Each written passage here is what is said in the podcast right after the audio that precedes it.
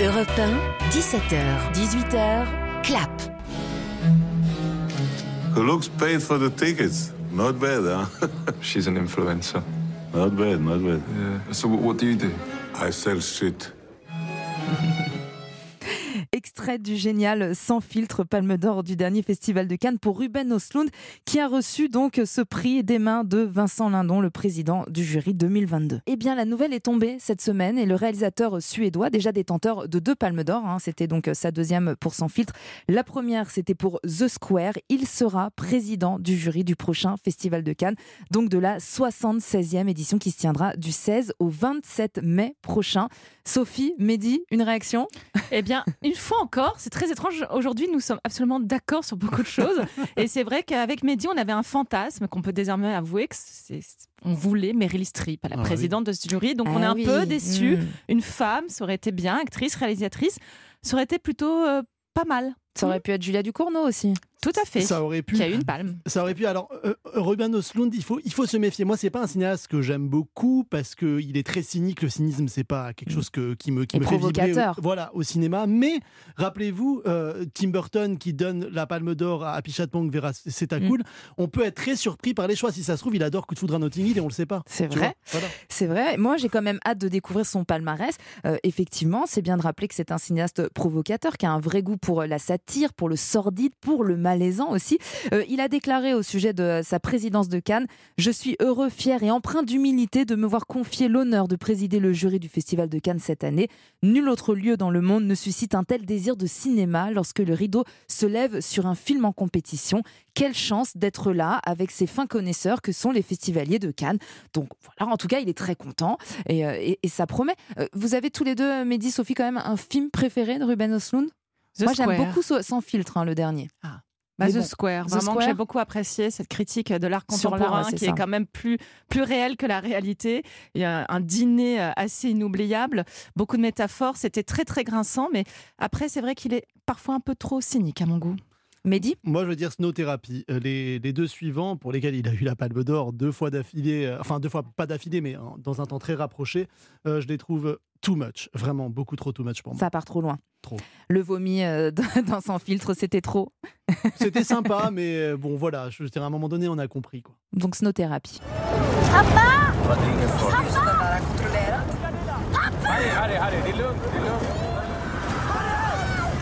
It was quite uh, shocking. I He got so scared that he ran away from the table.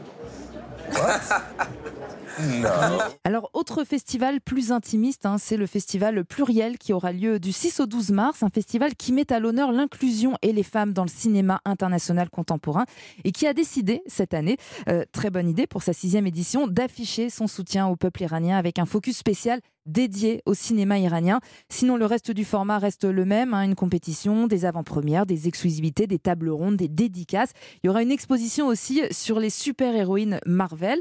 Et Julie Gaillet, euh, l'une des premières à avoir pris la parole hein, d'ailleurs pour la place des femmes dans le cinéma, sera présente pour présenter son prochain film comme une actrice que j'ai beaucoup aimé. Sophie C'est vraiment très important de faire ce festival-là, avec notamment un magnifique film cet hiver à Téhéran, Mm. euh, de mettre en en valeur, en relief la parole des femmes iraniennes, qu'elles soient créatrices ou non, et mettre aussi en relief tous ces problèmes euh, politiques, et plus que cette révolte à laquelle on assiste hélas de très loin, et à, la- à laquelle absolument on doit être sensibilisé. Donc c'est très important d'aller au Festival Pluriel cette année. Et énormément euh, de personnalités donc euh, sont attendues. Je disais euh, notamment donc la présentation du, film de Julie Gaillet comme une actrice où elle joue aux côtés de Benjamin Biolay. C'est un premier long métrage. Elle joue l'histoire d'une actrice quittée par son conjoint metteur en scène, donc joué par Benjamin Biolay, au moment où ils travaillent sur une pièce qu'ils avaient tous les deux envie de monter, mais des années auparavant. Le problème, c'est que Anna n'a plus l'âge du rôle.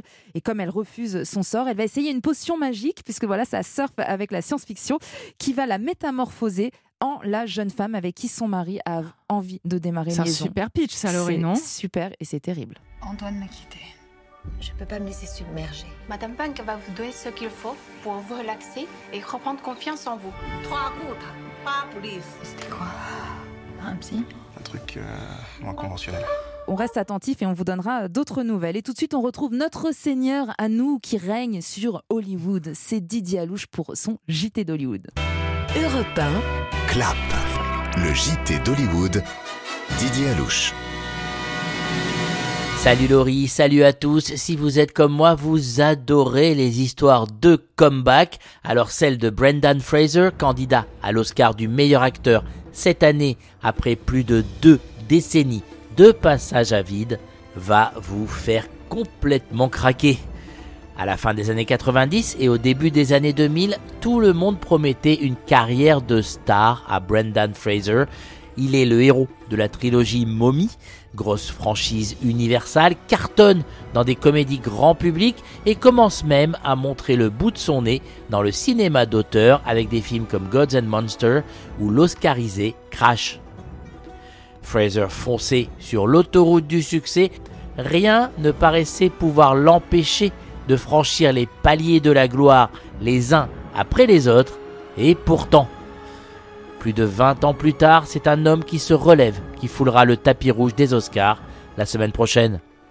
Fraser a été rattrapé par sa fragilité, par son humanité. En proie à des problèmes de santé, confronté à un sale divorce et victime aussi d'une sordide agression sexuelle, Fraser n'est jamais devenu la superstar espérée. Il n'en reste pas moins un sacré acteur. Ce qu'il fait dans The Whale en est la preuve éclatante. Dans le nouveau film de Darren Aronofsky, il est Charlie, prof d'anglais morbidement obèse, qui tente de reconnecter avec sa fille. Un personnage formidablement difficile à jouer, une carcasse de 272 kilos transformée par un costume et des maquillages grossissants auxquels Fraser donne pourtant si bien corps et âme. La semaine dernière, Brendan Fraser a remporté le SAG Award du meilleur acteur de l'année, prix remis par ses pairs.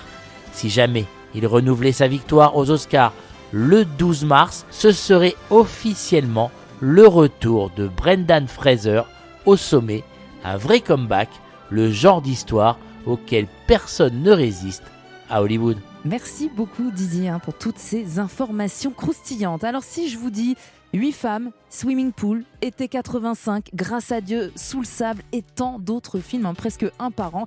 Vous me dites François Ozon, et oui, hein, notre cinéaste français le plus prolifique, sera à mes côtés dans un instant pour vous parler de son nouveau film, Mon crime. A tout de suite sur Europe 1.